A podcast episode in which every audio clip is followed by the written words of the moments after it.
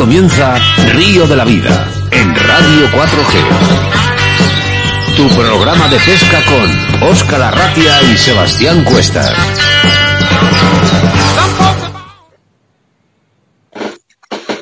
Bueno, pues nada, gente, aquí estamos en Río de la Vida, lo prometido es deuda, ¿vale? Y como teníamos planteado, eran hacer un programa especial. Hoy tenemos a dos invitados muy especiales. Pero qué mejor que mi compañero y amigo Oscar Arratia, que le tengo aquí al otro lado de la línea telefónica, no, al otro lado de la línea de internet, porque le tengo desde su casa. Oscar, nos hemos tenido que confinar y hacer estas cosas para poder seguir un poco en Río de la Vida, ¿no? Bueno, y veis que, bueno, lo primero, buenas tardes a todos, ¿vale? Ser bienvenidos, ser bienvenidas. Esto es Río de la Vida y de una forma muy original y muy divertida, ya que no podemos estar en nuestros micrófonos de Radio 4G. Así que se nos ha ocurrido pues hacerlo en directo, ¿vale? En directo y cada uno en nuestra casita, que es lo que tenemos que hacer. Eh, siempre agradeciendo a toda la gente que, a todos esos sanitarios que están trabajando y todas las personas que estén obligadas al trabajo y son primera necesidad. Eh, gracias a todos ellos, lo primero. Y lo segundo, pues nada, vamos a hacer un programa de radio a través, eh, hemos cogido a dos monstruos, ¿vale? No podía ser de otra manera, para empezar fuerte, que el señor Raúl López Ayala y Esteban García. Buenas tardes, Raúl. Muy buenas chicos y bueno, muchas gracias por, yo que sé, por tomar también esta iniciativa un poco para entretener a la gente, ¿no? Que está muy bien que, por lo menos ya que tenemos que estar aquí cada uno en su casa y Dios es la de todos, pero bueno, por lo menos que la gente podamos hablar de pesca y que, la gente pueda pasar un rato entretenido, porque la verdad que hay algo en lo que matar el tiempo y joder, es mejor iniciativa que esta, que la verdad que es una idea genial y nosotros, tanto yo como mi compañero Esteban, pues dispuestos aquí a, a charlotear sobre pesca y sobre lo que sea. ¿eh? Hola Esteban, buenas tardes. Buenas tardes a todos, ¿cómo estáis? Aquí estamos pasando el confinamiento como mejor se puede, esta es una buena manera. No lo dudes. Muchas gracias a, los dos, bueno, a Sebastián también por estar hoy aquí y que vamos a hablar de pesca, que es lo que nos gusta y es lo que, lo que sabemos hacer. Pues sí, hablemos de pesca. Hablemos de pues pesca. vamos a hablar un poquito de pesca. Bueno, pues empezando un poquito la entrevista. Tenemos ahí una pregunta un poco, un poco rara, rara porque estamos en una situación que parece que nos ha metido a todos en casa. Y es que el coronavirus eh, nos ha hecho, como he dicho bien, confinarnos en nuestros hogares, quedarnos. Pero hay un, hay un beneficio en todo esto. Los peces, el hábitat, el agua. Eh, ¿creéis, en este caso, empezamos contigo, Esteban, ¿creéis que este, digamos, este problema puede traer efectos beneficiosos a la hora de la pesca? Por ejemplo, un caso, el de Venecia, el de los canales. Sin duda, sin duda, ya no solo por la pesca de las carpas. El caso de Venecia es muy llamativo, además lo estamos viendo estos días en los medios de comunicación, en, una, en unas cuantas imágenes eh, repetidas y muy recurrentes que se ve el fondo del canal totalmente limpio, los sedimentos que se han posado después de todo el tránsito de góndolas y todas esas cosas. Al final este parón está claro que beneficia. Dentro de lo malo que es, que es muy malo, pero sí que se pueden sacar algunas conclusiones muy interesantes, que además luego lo podemos comentar, que en otros países estos parones existen deliberadamente y no por urgencias como la que estamos viviendo ahora. Raúl, ¿qué opinas? Yo creo que muchas veces haciendo mención al dicho no hay mal que por bien no venga, pues bueno, evidentemente nos toca estar un poco castigados aquí, entre comillas, en casa, eh, pensando un poco qué es lo que qué es lo que vamos a hacer cuando podamos salir y cuando nos den recreo y todas esas cosas y tal, pero bueno, la verdad que, hombre, hablando desde el punto de vista un poco biológico, yo creo que Hombre, beneficio yo creo que, tiene que ser bastante importante.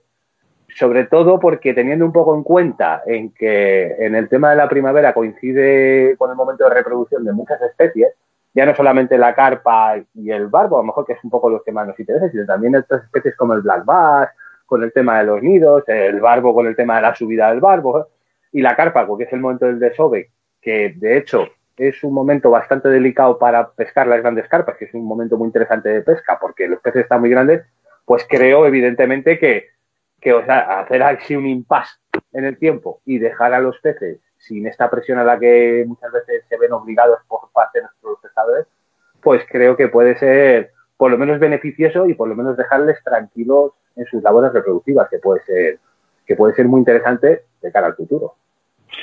Leo una, mirar, de la, de la vanguardia, ¿vale? No quiero mm, robarle la pregunta, la estoy leyendo de ahí. Canales de Venecia con aguas limpias y peces en el confinamiento del COVID-19. La reducción de la actividad y del turismo deja imágenes insólitas también en la calidad del agua en la historia y monumental ciudad de Italia. Eh, posiblemente también lo veamos en España, pero quizás deberíamos de plantearnos los pescadores el que en un futuro hagamos paradas, sobre todo en tiempo de fresa. ¿Quién? Esteban, venga. Pues creo que se va a hacer esencial no tardando demasiado, ¿no? Porque de hecho lo que comentábamos antes que en lugares como Francia se lleva haciendo un montón de años esto, en determinadas masas de agua, determinadas localizaciones muy puntuales en determinadas épocas del año, esto se produce.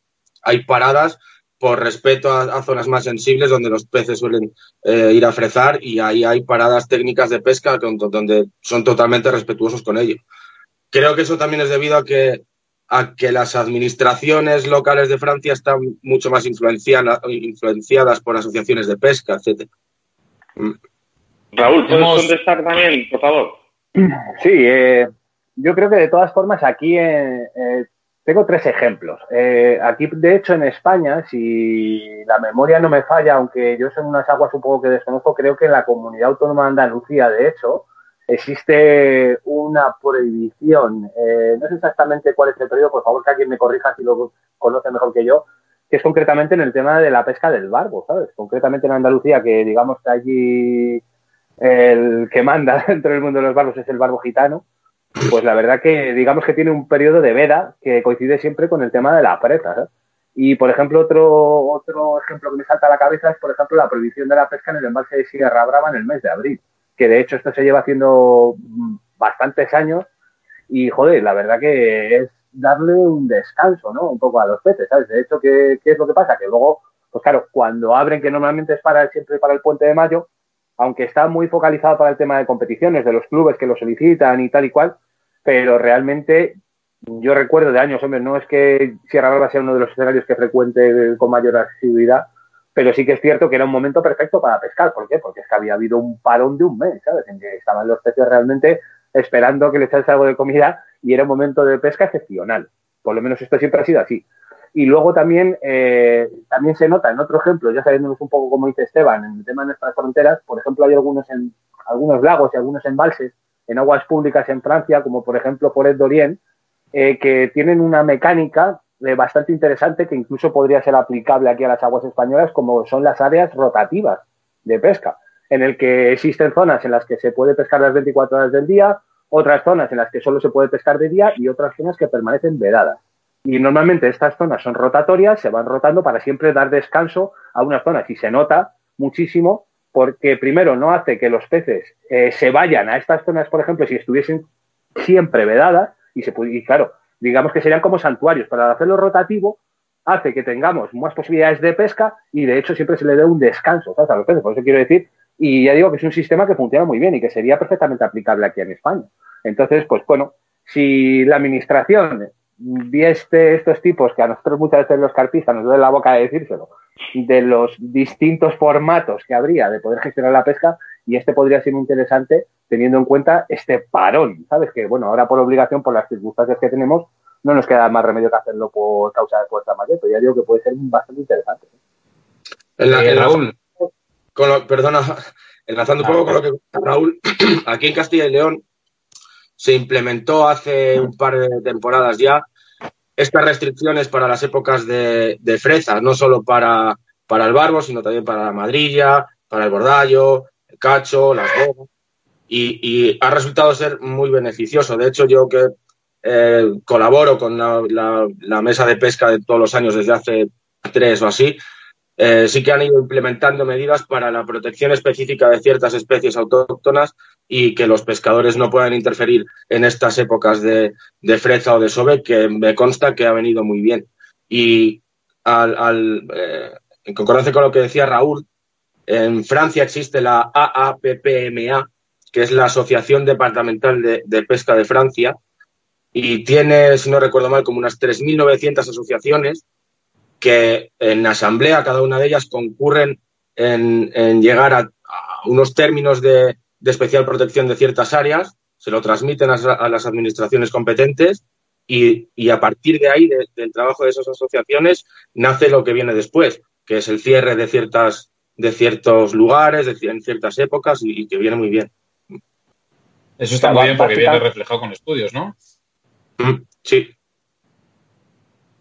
Tengo que añadir que básicamente es exactamente un calco de lo mismo que hacemos aquí, ¿sabes? O sea, sí. básicamente.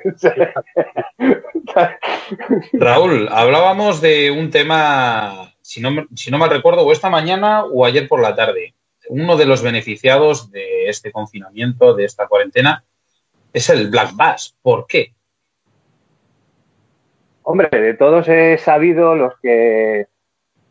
Vamos, a mí, a los que somos así un poco pluripescadores, que no solamente nos focalizamos nuestro objetivo de pesca en una especie o dos, pues bueno, a los que nos gusta pescar black bass y, sabemos un poco, entendemos de la pesca del black bass, yo soy apenas un simple aficionado, sí que es cierto que en época de freza eh, es un animal que tiene una querencia de eh, realizar una serie de nidos por las inmediaciones de las orillas, en el que normalmente se suele juntar el macho y la hembra, ponen los huevos hasta que nacen los alevines, y luego estos mismos progenitores lo que hacen es de guardianes, un poco entre comillas, de estos pequeños alevines. Entonces, están en una situación en la que realmente están muy vulnerables. Entonces, cualquiera de nosotros que hemos ido por la orilla andando habrá visto un nido con black bass o con dos black basses bien grandes. Entonces, es un momento en el que están realmente a tiro y hay mucha gente que, que bueno, o sea, tampoco a veces los tienes tan sumamente a huevo hablando en plata que, bueno, pues es un poco, es un poco difícil, ¿sabes? El, pasar un poco por alto el no lanzarla y el muñeco, ¿sabes? Y muchas veces es curioso porque los animales no atacan a los señuelos simplemente por hambre, es una cuestión simplemente de defender su nido, su puesta, que por cierto, además es una, una, una, característica que también comparte con el siluro, que tiene esta misma acción, ¿no? En el momento de la fresa y de la reproducción, en el que los progenitores son los que se encargan de cuidar ese nido y esa puesta y esos pequeños alevines. Entonces, pues bueno, eh, la verdad ya digo que con el tema del black bass es bastante interesante porque aunque normalmente haya pescadores que puedas tirar el muñeco ahí en mitad del nido y lo ataque simplemente por defensa de, de su nido y la gente tenga la buena voluntad de soltar el pez y que sea el mínimo estrés en el mismo sitio y rápidamente nos hemos dado incluso cuenta de que el animal vuelve otra vez a su nido, ¿sabes? A defender a su pequeña prole o su puesta, pues claro, hay gente que en este caso, insisto, teniéndolos tan a tiro, pues ¿qué es lo que hace? Que se los llevan o lo cogen y lo sueltan un kilómetro más para allá, dejando el nido y la puesta, pues, con, exacto, con el culo al aire, ¿sabes? Hablando en plata. Entonces, pues la verdad que es un momento muy vulnerable y que si le damos un poco de cancha por esta situación otra vez, pues hombre, evidentemente beneficiará también a esta especie. ¿eh? Entonces, te podría decir que, que el tema de, del Blas habría que meter una veda. Hombre, en el tema del Blas, con la trucha, por, ejemplo. Claro, yo, yo, insisto porque es que se da esta característica de este momento de vulnerabilidad máxima, ¿sabes? Entonces, pues sí es posible que yo bajo mi punto de vista, eh, yo creo que sí se, se, debería. Lo que pasa que, claro, a ver cómo muchas veces le dices a la gente en primavera que deje de pescar glases con los días tan bonitos que haces y con los glases tan grandes que están ahí en la orilla. Es complicado. Pero que sí debería es curioso. por lo menos. Creo que es curioso que hemos empezado a hablar con carfishing y hemos estado, estamos con glases. bueno, aquí yo, yo quería hacerte también una pregunta para ti, Sebastián. ¿eh? Y como y experto que lo eres, en pesca de salmónidos. ¿Tú crees que los salmónidos también serán eh, beneficiados eh, con que los pescadores ahora mismo estemos en nuestras casas y no estemos molestando a los peces? Claro que sí, claro que sí. Más que otra cosa porque, bueno, este año pasado no, pero hace dos años yo, por ejemplo, yendo a pescar con, con Carlos Cabornero, que les conocéis aquí en Río de la Vida, eh, fue un año bastante seco, los ríos venían muy bajos y las truchas todavía seguían frezando. Y fue empezar la veda y había una cantidad de truchas grandes, a, tiro de piedra, que era facilísimo capturarlas y cualquier persona malnacida o furtivo eh, podría haber, las podría haber cogido y matado. O sea, que ahí tienes razón. Pues, Esteban, pues, querías hablar, te he cortado, perdona. Sí, no, os decía que, claro, eh, comentar esto a título individual, cada uno puede tener su, su, propia opinión personal. Lo que pasó en Francia hace como unos 25 años fue que, que todos los pequeños clubes que había por departamentos, que había unos cuantos, igual que pasó en Inglaterra con los sindicatos, eran todos pequeños clubes que se fueron transformando en asociaciones y de todas esas asociaciones y la voz de muchas personas y de llegar a un acuerdo común fue cuando se empezó a crear eh, todo este sistema de, protección específico.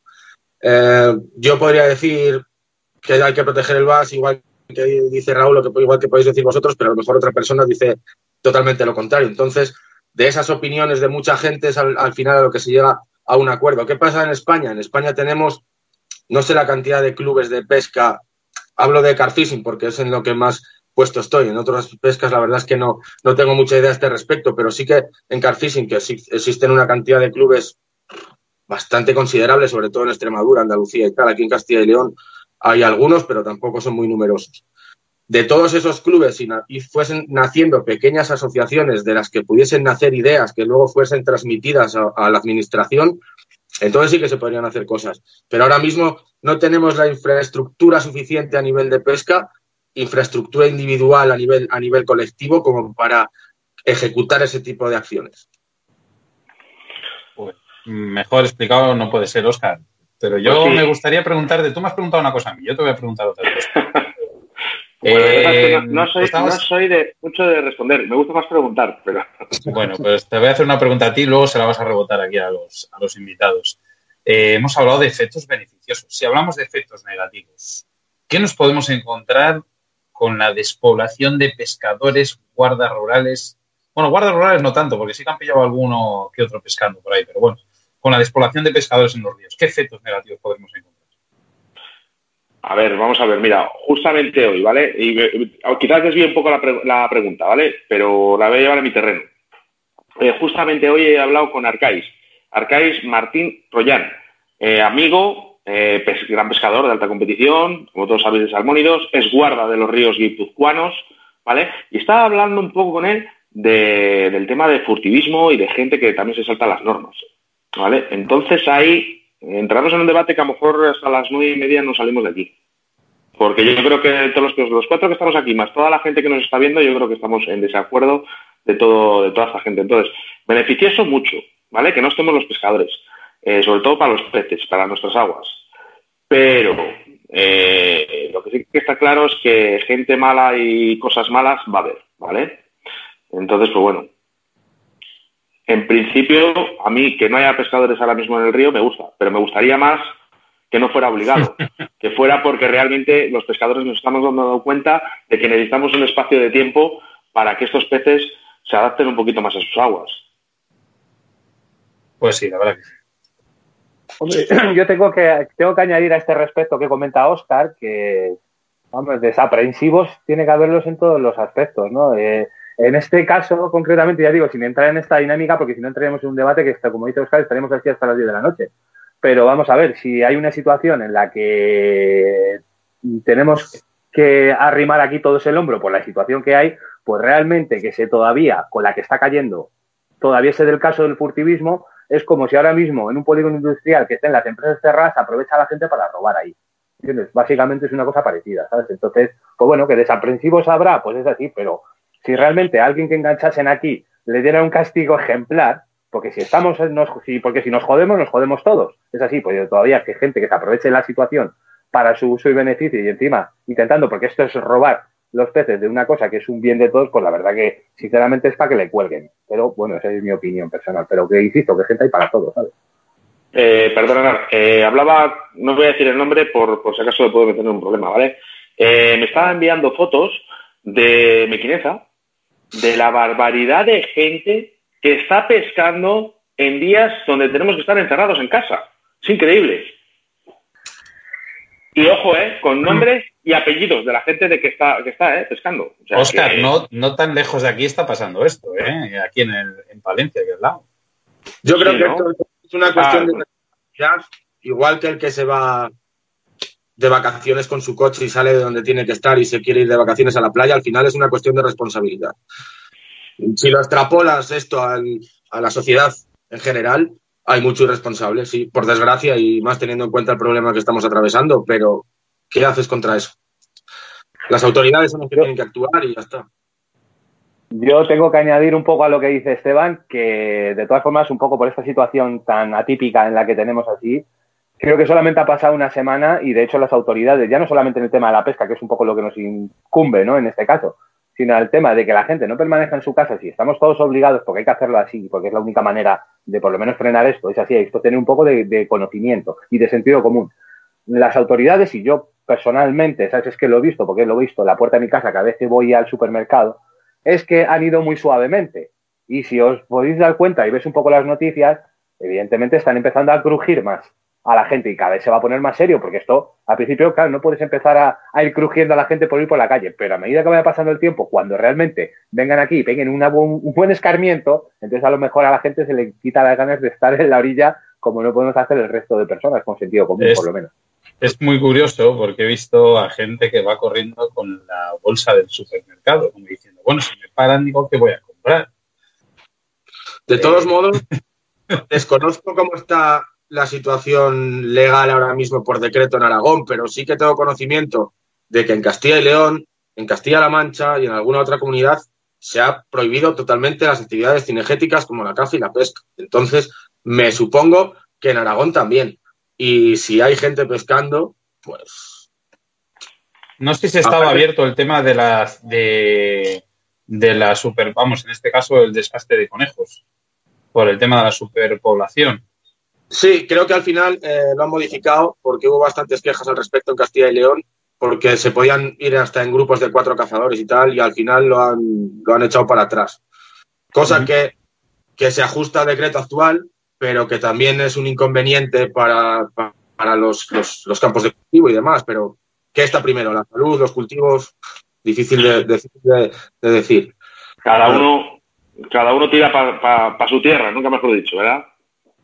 Es que por, esa, por, esa por esa regla de tres al final acaba, dice, ¿cómo realmente controlas esto? ¿Es realmente? Si es no, es no, porque al final acaba gente paseando perritos de peluche, ¿sabes? Como el number one de la crisis. Eh, les hay que, parrea, que les hay que pasear la, la, máquina esta electrónica que, que barre en casa. Pero el, de, el, de, el, del perrito del peluche es el number one, ¿eh? Lo digo, ese, es el número uno. Bueno, pues entramos en, entramos en una dinámica nueva, ¿vale? Eh, si no, si me permites, Oscar, cambio de tercio, ¿te parece bien? Sí, por supuesto. Bueno, eh, queremos saber cómo pasa el tiempo un pescador, eh, bueno, todos los pescadores, en este caso un pescador de carfishing, ¿vale? Eh, en, este, en esta cuarentena, en este confinamiento. ¿Cómo distraéis esa mente y ese, ese veneno que nos engancha a la pesca? Porque la verdad que, vamos, habréis, habéis, habréis abierto revistas que no habíais abierto en años, seguro. Alguna que otra. De todos modos, en esta época que es especialmente golosa, porque nosotros quedamos siempre en busca de grandes ejemplares y aunque van un poco en contradicción contra lo que estábamos hablando en la primera parte, es una época para salir porque las carpas están especialmente pletóricas, si bien no hay que ir eh, por responsabilidad a zonas donde están desobando, si vas a aguas más abiertas y capturas un ejemplar ahora mismo, pues es un ejemplar que ha ganado en torno a 3 o 4 kilos, dependiendo del peso, si no son más. Entonces, para nosotros es una época especialmente complicada de quedarnos en casa, pero es lo que hay. Raúl. Eh, creo que, según un poco haciendo referencia a lo que comentas de qué, qué es lo que pueden hacer los pescadores en casa. En el mundo de los carpistas, yo creo, dentro del colectivo de pescadores, somos, creo que un poco los más privilegiados, por una sencilla razón eh, vamos a poner el ejemplo de un... Bueno, también los mosqueros, vosotros que sois también muy mosqueros y tal, os podéis entretener ahí haciendo moscas y todas esas cosas. Pero bueno, cuidado, eh, que este año nos vamos a meter con todos, cariño, eh, que hemos dicho que este año nos paran y... Sí, sí, lo, sé, sí, pero bueno, los que somos también así pluripescadores y tal, que le pegamos un poco aquí a todos los palos, es así un poco curioso. Pero me refiero por la sencilla razón de que a lo mejor eh, vamos a poner un pescador de depredadores. Pues bueno, puedes tener 5 o 6 cañas, 10 cañas, 10 carretes, te puedes entretener en engrasarlos te puedes limpiar los muñecos, ¿sabes? cambiar los anzuelos, ¿sabes? Pero los carpistas es que curiosamente lo que tenemos es una auténtica montaña de material que normalmente, dependiendo del ordenado que sea cada persona, dentro de su caos caótico, ¿sabes? Pues más o menos sabe qué es lo que tiene, ¿sabes? O sea, normalmente uno de los vehículos más asociados al, carpista es una furgoneta o bien un turismo con un remolque, porque es eso, siempre debemos de mover montañas de material. Entonces, entre toda esa montaña de material, ¿sabes? Que solemos tener ahí en el trastero o en el cuarto de la pesca o una cosa así, pues es muy interesante para ponernos poner un poco de orden o poder limpiar cosas que siempre hay muchas cosas están llenas de mierda, insisto, dependiendo del nivel de orden de cada persona. Y bueno, pues yo creo que a nivel de preparar equipo y limpiar y cosas así, pues, pues podemos pasar muchas horas, depende de lo meticuloso que quiera hacer cada uno. Hablamos de, hablamos de orden. Y yo te estoy viendo, Raúl, y perfectamente, bueno, pues porque, porque tenemos ahí, pero perfectamente podría ser la mesa de Mourinho, de Zidane, no soy de, no soy de, no soy de Madrid, ¿eh? de Guardiola, vale, pero es que no, no voy a decir Guardiola. Eh, mira, veo que tienes por ahí detrás un montón de artículos y yo sé lo que tienes ahí. El tema está que soy un coleccionista compulsivo de revistas de pesca. Podrías eh, sacar una, solo, una. para enseñarnos una de la que tienes ahí, mismamente una. No hace falta que rebusques. O un libro. Para que veas la... si metes la mano donde la tienes que meter. Lo, lo, lo, colocado que lo tiene Raúl todo en su casa. Eso es. A ver, nos va a sacar la primera revista de pesca del año 69. No, no, que va, que vamos a retrotraernos mucho más en el tiempo. O sea, Pesca es demasiado moderno. Eso es, esto, caza, caza, y pesca será del 90 y... A ver, amplía, amplía, Raúl, acércatelo al teléfono, que lo vean eh, nuestros oyentes. Esto es del año 94, ¿sabes? Más o menos. ¿Y ves? No me veo yo mucho. Esto era la vorágine... ¿Cuántas pesetas valía? ¿Cuántas pesetas? Por, por curiosidad. Esto valía 550 pesetas las cuales yo he comprado porque yo empecé a comprar revistas en el año 90, exactamente. ¿eh? Entonces, eh, de hecho, esta revista es curiosa porque esto cogió justo en la plena vorágine del siluro cuando este señor que se llama Michel Ligeri era compañero del Roland Lorkowski, el señor que en teoría ha hecho los siluros en el Ebro y bla, bla, bla, bla, bla. Y bueno, hubo un seguimiento por parte del periodista Marcos Víctor Calleja muy interesante aquí en la revista Casi Pesca que fue hablando un poco sobre toda la progresión que luego, de hecho, nosotros toda esta información la extrapolamos a uno de los documentales que hicimos, que era el del Siluro Toda la Verdad. Entonces, pues bueno, si uno va recopilando información, tengo revistas trofeos, ¿sabes? También, hablando de cosas también de Siluro, yo qué sé. E insisto, que ojo, que las he cogido a voleo, yo he cogido una de ahí abajo. Pero luego, pues está Feder Pesca, Solo Pesca, eh, Trofeo Pesca, y luego ya me empecé a meter con revistas extranjeras y tal. De hecho, tengo hasta revistas de Malasia, ¿sabes? Y bueno, ya cosas así de, de, de Jerusalén, ¿sabes? Bueno, yo pues no queremos, no, es impresionante, no impresionante. Era, era, era, un poco que para que viera la gente todo lo que tienes ahí, ese museo de, de recopilatorio de, de, pesca, ¿vale? Ah, eh, te aseguro que es como la Biblioteca Nacional, más o menos. Esteban, eh, Esteban, es una pena eh, que se pierda el papel. Pero... ¿Sí? Tío, eh, yo sé que Raúl también es un tío muy aplicado y tal, pero yo sobre todo porque te hemos tenido aquí en Río de la Vida y tenemos, mira, me he quedado con todos los montajes, eh, High Rig, Multi Rig, Silicon Rig, Proba Rig, bueno, todos estos. Pero, ¿pasas el tiempo haciendo montajes en casa? Mm, no demasiado. Ahora mismo acabo de terminarme un libro de Terry Hers que se llama In Pursuit of the Largest. Además, se lo estaba comentando el otro día a Raúl por teléfono y lo he acabado antes de ayer.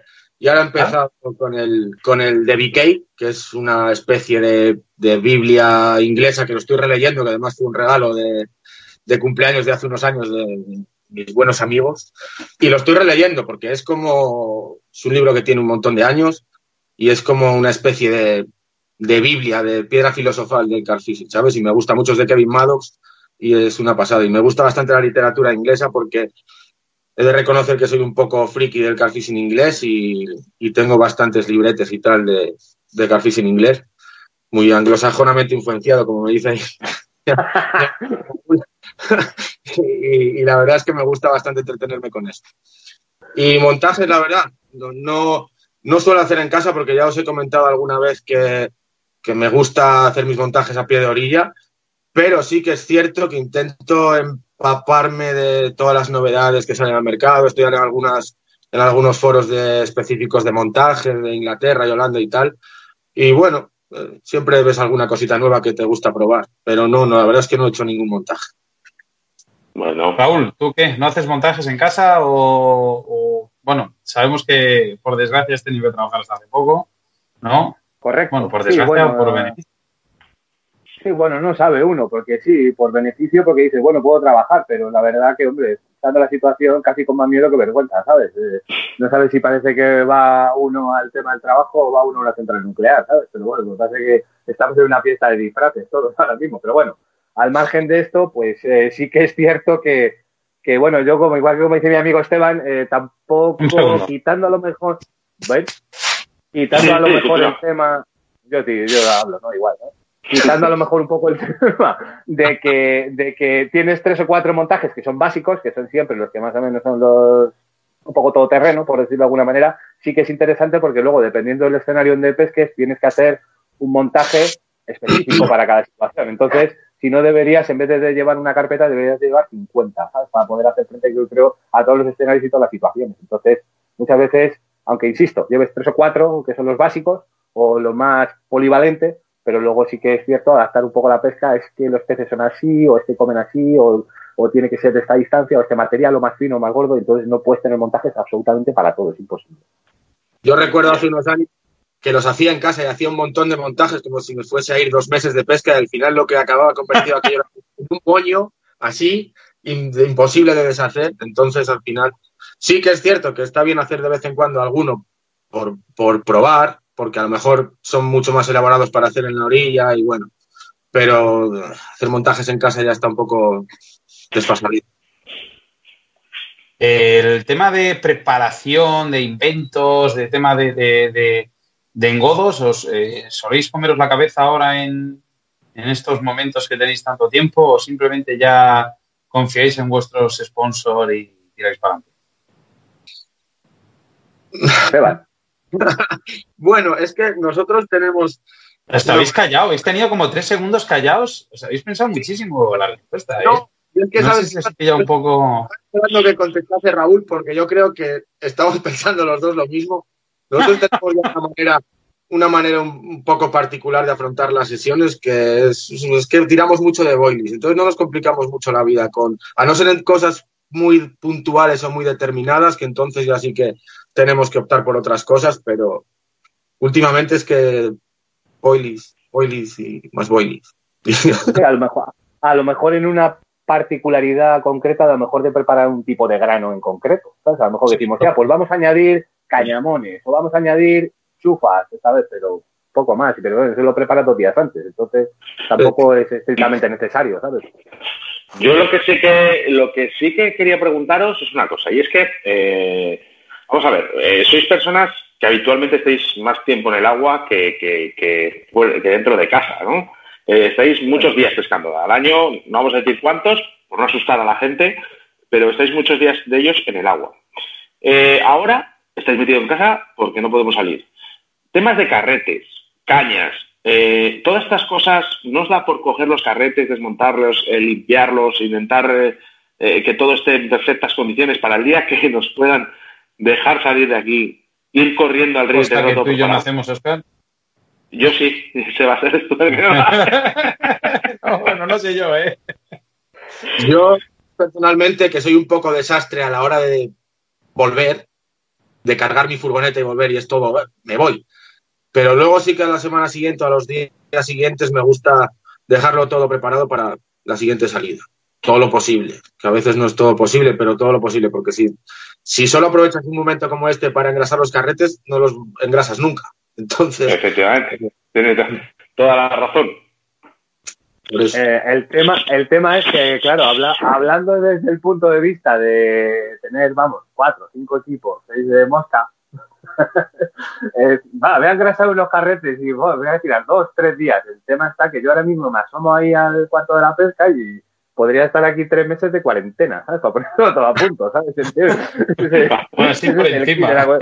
Ahora, te insisto, depende del grado de meticulosidad que tienes. No, es que voy a dejar todo limpito, todas las fundas, todas las movidas, porque podrías hacerlo, ¿sabes? Me voy a poner aquí, pero si realmente no tienes nada que hacer, yo no entiendo lo, lo de la gente. hay que ver la situación de cada persona, claro, en su casa. A mí, Pero- a mí, por ejemplo, te, te diré, a mí me da mucha envidia toda esta gente que, que va al río y, por ejemplo, en el caso de, un mosquero, tener toda su caja ordenada de moscas, todos los carretes limpios perfectos, tal, al igual que cuando veo el car fishing, que lo veo todo ordenado, su cajita, a mí eso me encanta.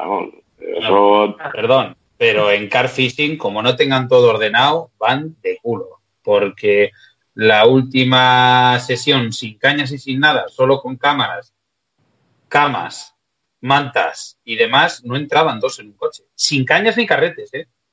Acuérdate que estábamos en las mariquillas. y, ah, sí, y ahora, vale, y ahora hay que, y hay que sumar al car fishing, ¿vale? Cámaras de vídeo, cámaras de foto, trípodes, etc, etc. O sea, habéis, habéis juntado do- dos aficiones, la gente de car fishing, no sé si os habéis dado cuenta. De todas formas, si- uh, perdón, Esteban, adelante. No, no, no, no, si no iba a hablar. Ah, vale. Que ya te veía cogiendo aire para hablar, ¿sabes? De todas formas, a, a esto, a esto, Oscar, se te olvida también añadir, eh, porque ahí, bueno, tú dices, no, es toda la parafernalia para el tema de la confortabilidad, ¿no? De dormir, las sillas, la- las camas, ña, ña, ña, no sé qué, las tiendas de campaña y tal. Ahora dices, va, eh, también el tema de la fotografía y tal, pero es que hay un elemento también que es importante, que requiere de una otra serie de elementos de gran volumen, que es cuando entramos ya en el tema de las embarcaciones. Porque si a todo esto también le sumas las embarcaciones, estamos hablando de motores eléctricos, baterías, ecosondas. Si, por ejemplo, te tienes que transportar a un sitio, tienes que llevar, vamos a ver, si puedes, dos embarcaciones, un motor de gasolina, etcétera, etcétera, etcétera. Entonces, ya digo, el volumen empieza ya a coger unas dimensiones que, claro, que no es que te hace falta ya una fumeta, te hace falta casi una DKV, ¿sabes? Para poder mover todo. Voy a aprovechar, voy a aprovechar la pregunta, perdona, Sebas, eh, que me cuele, eh, porque además quedan 15 minutos para que salgamos a aplaudir a, a los sanitarios a la ventana, que creo que es lo, lo correcto. Bueno, sanitarios Eh, y, y demás. toda la gente que está, vale, siempre hablo de los sanitarios un poco por, por, eh, por el motivo al, al- al- yo siempre voy a lo mío, Eh, a todo el mundo. Eh, os, os cuento, Eh, quiero que me contestéis los dos. Hay una, me ha llegado una información, ¿vale? Y es bastante fiable y es bastante de que en Madrid se van a empezar a desinfectar los barcos cebadores, obligatorios. Eh, que, ¿Cómo lo veis? Eh, porque mm, esto empieza en Madrid, pero acabará en toda España, ¿vale? Y esto, pues bueno, mm, ayuda a ciertas cosas y perjudica sobre todo al pescador que, el día antes, ¿no? Tienes que ir, desinfectar su barco, tener un sello para poder ir a pescar. Eh, ¿Cómo lo veis, Esteban? Contéstame tú primero. Absolutamente necesario. Absolutamente necesario. Y además es que no da ningún trabajo y, y te puedes evitar, ya no sé si decir contagios, pero te voy a poner un ejemplo de un pequeño embalse que yo tengo a 15 minutos de mi casa, que el último día que estuve había mejillones. Que- Vaya. y no sé cuántos años que llevo yendo, nunca ha habido. Eso no es deliberado, pero en las barcas, los barcos cegadores, todos esos, esos sistemas que se, que se usan, yo apoyaría totalmente la iniciativa de que la delegación territorial de turno dijese hay que desinfectar los barcos y las barcas. Estoy totalmente de acuerdo, sin, sin restricciones, o sea, que no por, eh, por narices tengas que llevar tu barca matriculada, que eso ya es cuestión de la confederación, pero, pero desinfectar los aparatos de pesca que se van a utilizar a nivel flotación, lo veo totalmente correcto. Raúl, ¿qué opinas? Pues en contra de lo que se puede pensar, discrepo un poco con mi amigo Esteban. Y voy a explicar el por qué. Eh, vamos a ver, eh, tenemos que diferenciar una cosa que es clara. Una cosa son los mejillones y otra cosa son las almejas. Y es, de hecho, el ciclo reproductivo de un animal u otro es bastante diferente. En el tema de las almejas, parasitan a algunos peces huéspedes para poder crecer las almejas y luego distribuirse. Ese es el proceso que tiene. Pero en el tema de los mejillones, lo que son son larvas que se adhieren a cualquier cosa que esté en contacto con el agua, en este caso sería, como bien dice Esteban, el tema de las barcas, pero esto está demostrado científicamente que en una superficie seca tienen un- una esperanza de vida muy corta. Es decir, que si, en- vamos a poner en el caso concreto de los barcos cebadores, un barco cebador que moje su casco en el agua y vamos a poner por una carambola de la vida, se queden las larvas pegadas en el casco. Si esto prácticamente sin secarse lo llevamos a otras aguas y lo metemos, y es muy posible que podamos hacer una infestación. Mira, ahora que está el tema de, infestaciones también, ¿sabes? Por desgracia. Entonces, sí que podría darse el caso, pero realmente si va este barco en un casco de plástico seco, lo llevamos a nuestra casa y a la semana siguiente lo vamos a meter otro embalse, es, vamos, con una probabilidad del 100% de que las larvas estén muertas. Eso sería en ese caso. Es muy diferente, es muy diferente en el tema de las embarcaciones. ¿Por qué? Porque las embarcaciones, los eh, motores de explosión tienen unos circuitos de refrigeración de agua en el que sí que se pueden colar estas larvas dentro de estos circuitos si no se vacía completamente, al igual que el tema de viveros, etcétera, etcétera. Y ese realmente es el problema por el que se traslocan larvas de mejillón cebra, que es en este caso el gran problema, porque al fin y al cabo el problema es el mejillón cebra. Las náyades, que digamos que son las almejas, en el caso de la exótica que tenemos invasora, que es la curvícola, la famosa chirla esa que hay en Buen Día y en un montón de sitios, mmm, no es tan perjudicial porque no deja de ser una almeja que se entierra en el fondo. En cambio, el mejillón es otro rollo porque tapiza, se pega a cualquier superficie dura y el problema que tiene luego para el tema de regadío y tal. Entonces, mm, yo sinceramente, bajo mi punto de vista, evidentemente que aparezcan especies exóticas invasoras en otras aguas donde no la hay, pues no es bueno nunca porque no se sabe a medio largo plazo las consecuencias que puede tener, evidentemente porque no hay estudios sobre esto. Pero, tanto como obligar a desinfectar un barco cebador, Mm, si no se da esta circunstancia que he dicho, de esta casualidad de que prácticamente con el casco mojado se meta en otras aguas, yo realmente no lo veo una cosa estrictamente necesaria, pero insisto, es mi opinión, a lo mejor me puedo confundir. ¿eh? Yo, yo pongo el caso de los mejillones porque es el que tengo ahí más cercano, pero sí que, y dices y dices muy bien, que es altamente improbable, pero mm. hay alguna posibilidad de que eso pueda pasar en las barcas, cuando se pliegan y las barcas están mojadas y se guardan en las fundas, que quedan en los pliegues algunas veces, algunos bordes con agua, ahí, ahí podría pasar. Si un casco de un barco cebador, por lo que sea, tiene un hueco y se filtra agua y queda en, en, la, en la parte de abajo, podría pasar. Entonces, por eso considero yo, y en los barcos, además, sin que tenga ningún tipo de defecto ni nada y no se cuele, no tenga ningún paso de agua, sí que pueden quedarse pegadas esporas de algunas algas que no son precisamente beneficiosas. Entonces, es algo que no cuesta demasiado porque realmente desinfectar un barco cebador son tres minutos y medio y podemos evitar a lo mejor eh, traslados indeseables, ¿sabes? O sea, quiero decir que sea como una obligatoriedad de, Obligado, pero ¿cada cuánto tiempo? Es que ese es el tema. Cuando, cuando tú sales, eh, eso no está implementado aquí, pero Raúl lo sabe bien porque ha, visitado más veces el Ebro que yo y en los últimos años, allá por 2012, se empezó a, a hacer en las gasolineras zonas de desinfección donde te daban un ticket.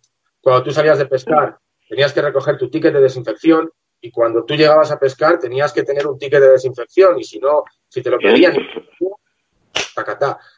entonces, obligatoriedad como tal, o, lo, o lo desinfectas o no te dejo pescar, vale, es que suena así un poco mal, pero yo creo que no sería una mala medida, creo que no sería una mala medida. Vale, eh, bueno, perdón, perdón Esteban, continúa, perdona. No, no, no, es, básicamente es eso, que creo que todo lo que suena obligatorio a veces suena un poco mal y las restricciones no nos gustan pero sí que es cierto que hay determinadas cosas que tampoco llevan trabajo. Es que, es que quería, quería añadir a todo esto que estoy diciendo, ¿vale? Que, que, lógicamente, bueno, vosotros sois los especialistas y, sois los que realmente podéis hacer cosas para que esto funcione, ¿no? Pero eh, en, dentro de la información que me han dado, eh, solo habría un punto, un punto para desinfección, ¿vale? Ahí, es, ahí es, donde está el problema. Os he dejado hablar para ver cómo, mm, eh, cómo respondíais, pero el problema está en que solo habría un punto y una empresa para poder desinfectar. Ah. Ahora a ver cuántos de los cuatro estamos de acuerdo. Claro, es que ese, es el tema. Si, resulta que yo quiero ir a pescar. Sí, te vas a pescar a Mequinenza y tienes que ir a Madrid a desinfectarlo. Eh, ese es el problema. Tú no puedes implantar una obligatoriedad si no ofreces soluciones.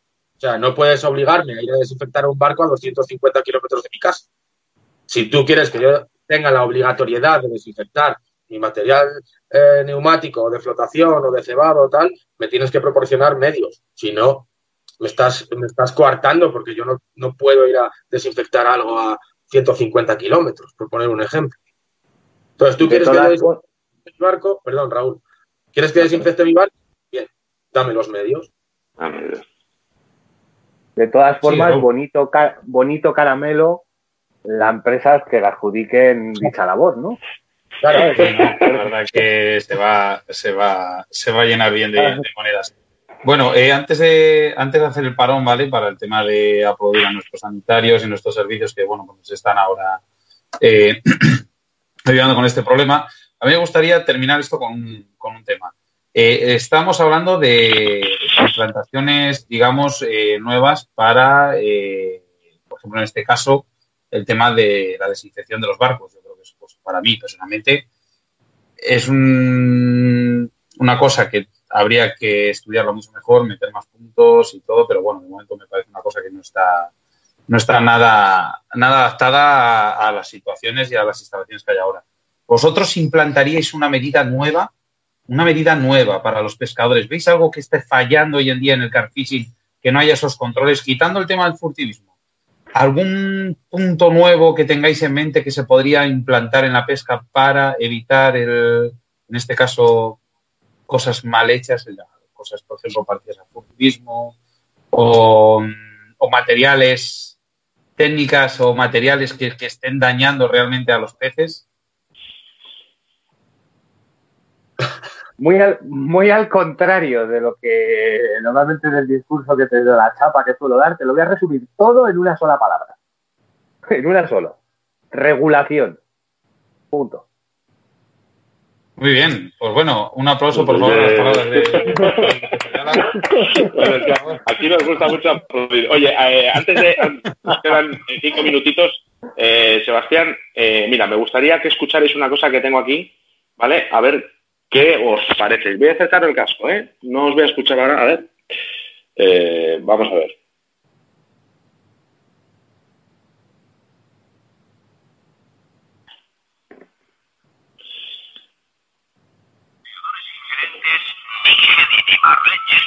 apostaron por nuestro país, dado el potencial piscícola y en concreto el número creciente de carpistas que atesora España. Una empresa innovadora en cuanto a recetas, uniendo lo clásico con lo innovador, pero sobre todo manteniendo un alto estándar de calidad en el producto final que llega al pescador y siendo este producto final de una alta digestibilidad y atracción para el pez. Vital Light presenta una completa gama de boilies, bingo, dips y food dips, concebidos y creados con las harinas e ingredientes de mayor calidad del mercado. Polígono Industrial La Alberca, Avenida Villajoyosa 151, local 6, La Nucia, Alicante, o llamándoles al 656 95 92 77. Pues muy bonito. Eh, estamos, es Vital Vice, ¿no? digo, Esteban y Raúl. ¿Qué es eso?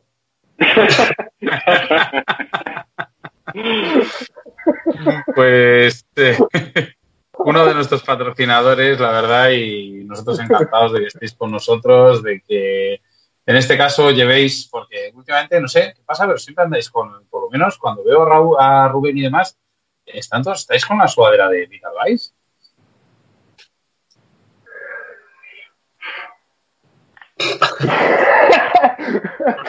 Amigo Esteban. no, bueno, a ver, yo creo que aquí tiene que empezar Raúl hablando de esto porque yo llegué después. Raúl llevaba ya un año cuando yo llegué a, Vital y no sé cuánto llevamos ya, pero creo que como tres o cuatro años. Es un patrocinador y que,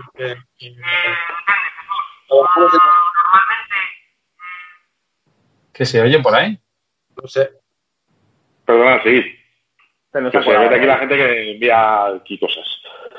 Yo, que es un patrocinador con el que llevamos trabajando unos años, creo que de manera más profesional cada vez y que, que tenemos una muy buena relación, como no podía ser de otra manera, aparte de, lo que es el tema más profesional, también, también a nivel personal. y bueno, la verdad es que es una marca más de, las que trabajamos, porque trabajamos con otras marcas. Pero sí, sí que con... Ya hablaremos en la siguiente franja, los siguientes 30 minutos, hablaremos de vuestros sponsors nuevos y un poquito de las nuevas técnicas. Así que nada, hacemos parón, Oscar, eh, Raúl, Esteban. Dejamos, vamos a un poquillo, vamos a dejar un poco música, ¿vale? Dejamos abierto, eso es, y, y nada, en breve estamos con todos vosotros. Ahora nos vemos. Venga, adiós amigos. Ahora.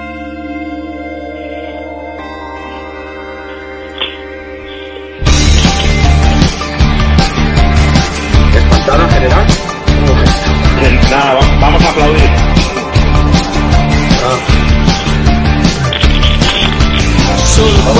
Me ves, sin no me ves, encuentro el valor de mirarte, sin el pánico que aún siento a tu inconsciente. Coacción. Que tú no me ves, admitiré que un deseo malvado en un sueño de mi torre de control. Y y era pecado, no aquel yo. ¿verdad? En el pueblo la Llovía sobre mojado Debajo de tu era yo Ya está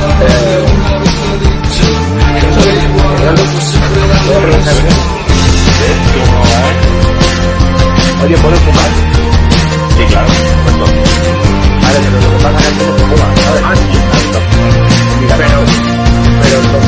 Cualquiera que me diera mis negras horas, retando por tu piel cuando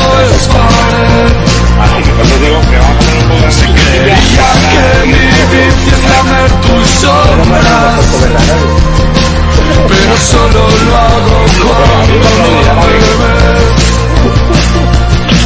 Yeah, yeah.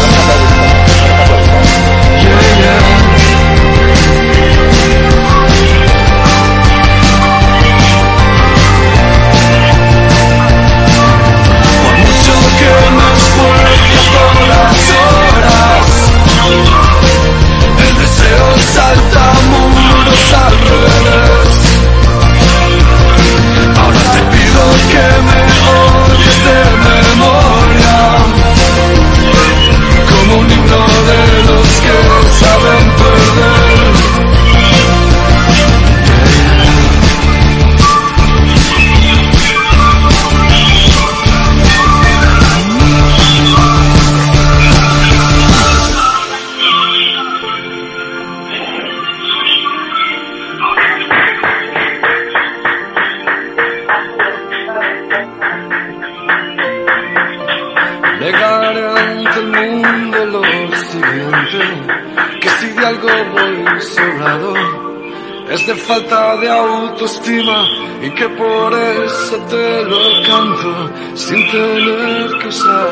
a través de una metáfora ese ánfora que uso para resguardar mis miedos a que un día las comprendas situación inaceptable. Puede ser que esté viciado a que te cueste descifrarme si entendieras la ironía querer estar a solas y cuando hace tiempo consigo me pregunto por qué huyo pero solo seduciendo cuando no vuelves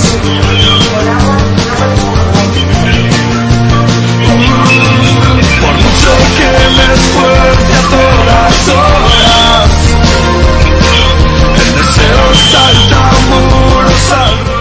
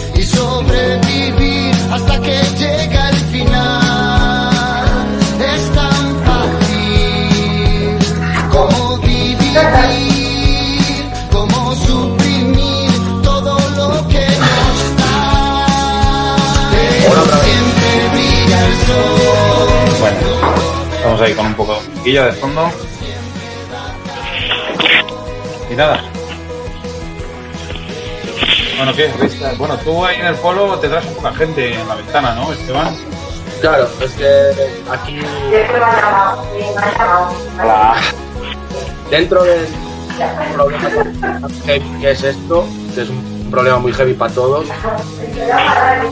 me Bueno, a ver. ciertamente de vivir aquí, ¿sabes?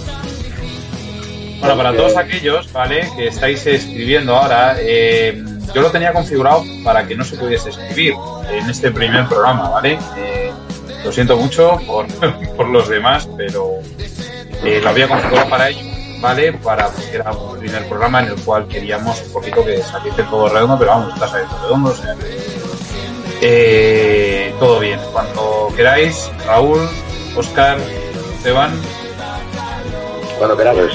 Pues yo perfectamente eh, empezamos. Cuando... bajo la música. Un segundo, dame un segundo. Miramos. Adelante. Bueno, Oscar, ¿con qué venimos ahora?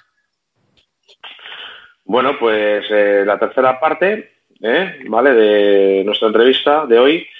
Queremos hablar de la manera correcta de cómo afrontar eh, un principio de temporada, ¿no? Después de, este parón, este parón obligatorio, ¿cómo tenemos que afrontar? Porque me imagino a todos con las cañas, los carretes, eh, días antes ya de, de- de que nos digan que esto va a empezar, eh, esto va a ser una locura. Eh, los peces, eh, tanto como antes habíamos dicho, que los peces están muy tranquilos, están a gusto, están bien, ¿qué va a pasar? Lo razonable sería hablar de no volverse locos y salir con cierto escalonamiento, porque claro, si de repente hemos tenido, esperemos que el menos tiempo posible de parón, y de repente nos vamos todos allí, toda la presión que se ha quitado y toda la relajación que han tenido los peces en beneficio en este tiempo, toda esa presión que van a tener de golpe va a ir en detrimento a lo mejor de, de- de todo ese beneficio. Entonces, yo, yo entiendo que es muy complicado decirle a la gente, hay que salir con cierta eh, mesura, sin apelotamiento, sin... es muy complicado. Pero, claro, al final las ganas a, a esos razonamientos. Y es normal también. Eh, Esteban, eh, ¿soy yo o, o cada vez te escucho menos? No sé, ¿se me oye bien? ¿No? Hola. Mm, Se oye un poco más bajo, ¿no? A lo mejor parece. Sí, estoy un poquito más bajo. ¿Se me Coge? Pues estoy hablando igual que antes, más o menos. Ahora, parece que ahora mejor. ¿Mejor? Sí, parece que sí. Bueno, parece que como si hubiese respirado un poco de helio.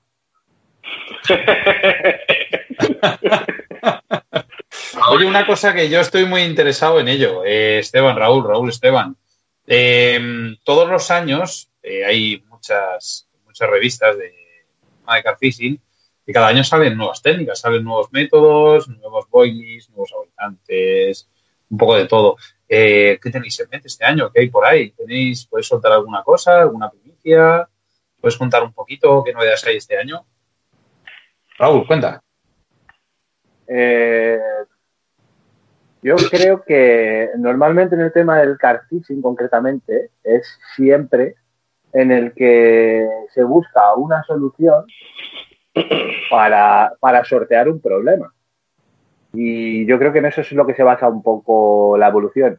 Sí que es cierto que el mercado inglés, como son los pioneros y posiblemente sean los que más innovan, eh, en este caso mi amigo Esteban, que está anglosajonamente influenciado,